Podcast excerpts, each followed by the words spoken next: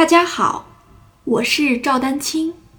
二零二三年二胡公益课已开启，获取公益课视频，请添加我的微信号 y i n y u e d a n q i n g，即音乐丹青的全拼小写字母。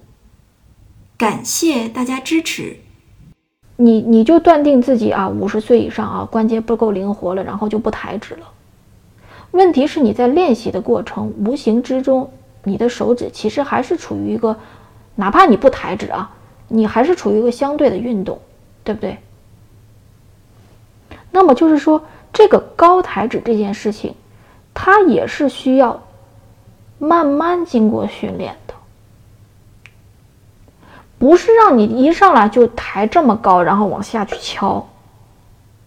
我可没有说让初学者，大家有同学如果报了我零基础的课，我在零基础的课，甚至第二级的课里面，呃，就应该是至少零基础那个课里面是压根就没提高抬指这件事情。那有些同学零基础这时候一听，老师你不是偷工减料，你没给我讲啊？我告诉大家，零基础还真不需要这个高抬指。你说白了，你能把哆来咪发嗦先找到就就行了。大家明白了吧？所以我在设讲课的时候，我一定要考虑到这个级别，他能同学能接受的。比如说，现在有一个五十岁的同学来跟我学二胡，从零基础学，我绝对不会说让他一开始用高抬指呀。但是你比如说到了二三级以上，如果这个同学当时学的还比较刻苦、比较认真的时候，告诉他，你从今天开始，你把你的手指轻轻的、慢慢的抬起来，就是我说的慢慢的抬起来，就是你你先抬起来一点点儿。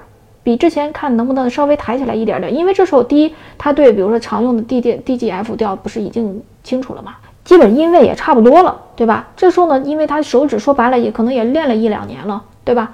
那这时候你让他手指慢慢的抬起来，告诉他，其实二胡最正确的按按音方式其实是敲弦。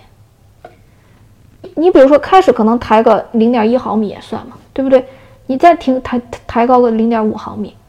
大家就明白这个意思啊！你你即便是训练的时候，他也是从一点一点抬起，到我经常给大家说，你反正就尽力抬，抬不起来就就是也无所谓，但是你要有这个意识，明白了吧？即便是专业的同学，专业比如说音乐学院的，像我们像从小训练，比如说小孩四五岁，他的手指也也很软，是小孩在训练的时候，你一开始告诉他高抬指也是错误的。所以这件事情，我我大家现在来来发现我讲讲课的一个逻辑，这个高抬指，高抬指并不是说要区分业余还是专业，或者是五岁还是五十岁的问题，是当你在处于低级别水平的时候，我可能就不会说了。但是当我觉得，哎，这个不管是成人还是小孩儿，对吧？你同样拉个赛马，可能都有这个叫什么千差万别呢，对不对？当我觉得这个这个学习者，我们不按年龄，不按专业程是不是专业？当我觉得这个学习者的手指已经锻炼到可以开始训练高抬指的时候，那我就教他抬指。通常情况下，可能需要至少要到第二级或者第三级，明白了吧？就是我们第三级，我们那个课不是开始讲快攻了？这时候你再开始讲，再回头的再告诉他，这个手指可能需要抬起来一些。进行训练。